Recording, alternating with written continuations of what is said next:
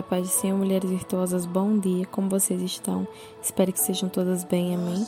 Sou Tina Lima, discípula da pastora Isa, e hoje vim trazer uma introdução do livro de Joel, um dos profetas menores. O seu livro contém apenas três capítulos, mas com uma grande mensagem acerca do dia do Senhor, o dia do juízo. Ele é identificado como autor do seu livro. A data em que foi escrito é incerta não se dá muito detalhe acerca da sua vida, apenas que ele é filho de Petuel. Na primeira parte do livro de Joel, ele retrata uma situação difícil na qual a cidade de Judá se encontra. Nesse tempo, havia uma praga devastando as plantações, uma seca, uma escassez. Era uma situação de miséria, de fome. Eles estavam vivendo uma crise. E Deus chama esse povo ao arrependimento, ele chama essas pessoas para acordarem, para prestarem atenção nas coisas que estão acontecendo, para despertarem, se voltarem para o Senhor. Aquele povo estava vivendo as consequências das suas ações. O povo tinha se voltado contra o Senhor. Estavam fazendo coisas que desagradavam a Deus. Estavam vivendo as consequências dos seus atos. E o Senhor chama esse povo para que se voltem para Ele, para que rasguem seu coração, para que se quebrantem, para que se voltem com todo o coração ao Senhor. Joel mostra que, mesmo diante de todos os atos daquelas pessoas, o Senhor estava disposto a perdoar, desde que eles se voltassem e reconhecessem os seus pecados. E que aquela era a única forma deles desfrutarem das bênçãos do Senhor, do cuidado do Senhor, daquela situação ser revertida. Eles tinham que se voltar para o Senhor, eles tinham que clamar ao Senhor, eles tinham que se arrepender de todo o seu coração. Ele mostra a urgência e a necessidade de mudança daquele povo. O livro de Joel contém várias profecias acerca do dia do Senhor. Ele mostra que todos os povos serão julgados pelos seus pecados, mas mostra também a misericórdia do Senhor para com aqueles que se arrependem, aqueles que reconhecem e se voltam para o Senhor. No capítulo 2, a partir do versículo 28, diz assim: E acontecerá que depois derramarei o meu espírito sobre toda a carne, e vossos filhos e vossas filhas profetizarão, os vossos velhos sonharão sonhos, e vossos jovens verão visões. E também sobre os servos e sobre as servas naqueles dias derramarei do meu espírito. Essa profecia se cumpriu lá em Atos 2, no dia de Pentecostes. Lá em Atos 1, a palavra diz que todos eles continuavam unânimes em oração e súplicas. E em Atos 2 nós vemos o mover do Senhor, derramar do Espírito Santo sobre aquelas pessoas, onde apareceram línguas como de fogo né? e pousaram sobre aquelas pessoas. E todos foram cheios, a palavra diz que todos foram cheios do Espírito Santo e começaram a falar em outras línguas.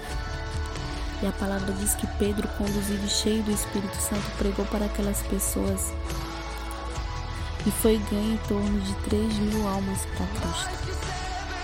Essa promessa de Joel se cumpriu em Pentecostes, mas não parou ali. No versículo 39 do capítulo 2 de Atos diz assim: Porque a promessa é para vós e para vossos filhos e para todos os que estão longe, todos quantos o Senhor nosso Deus chamar. Essa promessa é para os dias de hoje também. Nós estamos à porta de um avivamento, de um grande avivamento do Senhor. Mas se nós voltarmos lá em Joel, a palavra diz: e acontecerá depois. Mas depois de quê? Depois que o povo de Deus reconhecer e voltar para Deus, se arrepender, clamar ao Senhor. Aquelas pessoas tinham se voltado contra o Senhor. Elas estavam vivendo as consequências de seus pecados. E o Senhor estava chamando aquelas pessoas de volta para Ele, para se relacionar com Ele, para só aí então derramar o seu espírito. Elas tinham que clamar, elas tinham que buscar a presença do Senhor, elas tinham que reconhecer, se arrepender. E quando nós vemos lá em Atos, a palavra diz que, aquele, que aquelas pessoas estavam, que o povo de Deus os discípulos estavam buscando, estavam orando, estavam suplicando. E foi ganho para Cristo 3 mil almas. O povo de Deus precisa se voltar para Deus. Precisa clamar para que o Senhor venha sobre todas as pessoas, para que o Senhor derrame do seu espírito, para que vidas sejam ganhas. Se nós formos ver a situação em que o povo vivia naquela época de Joel e a situação em que vivemos hoje também é uma situação de crise. O que o Senhor tem falado ao seu povo é arrependam-se, voltem-se para mim. Não é tão diferente. É muito semelhante o cenário, é uma situação de crise, um povo que tem se voltado contra o Senhor com uma promessa de avivamento, porém as pessoas precisam se arrepender, o povo de Deus precisa se arrepender. Se nós queremos que essa promessa, esse avivamento aconteça, nós precisamos nos voltar para o Senhor, nós precisamos clamar, nós precisamos nos arrepender. Precisa começar em nós, nós precisamos ser reavivados pelo Senhor nessa situação de crise que estamos vendo, o povo de Deus tem um papel importante de clamar, de buscar ao Senhor, de pedir ao Senhor que Ele venha com intervenção. Porque Ele mostra em Sua palavra que Ele está disposto a abençoar, que Ele está disposto a mudar o cenário, que Ele está disposto a perdoar. Se nós clamarmos, se nós buscarmos. Então, que diante dessa palavra você nós vamos nos arrepender diante do Senhor.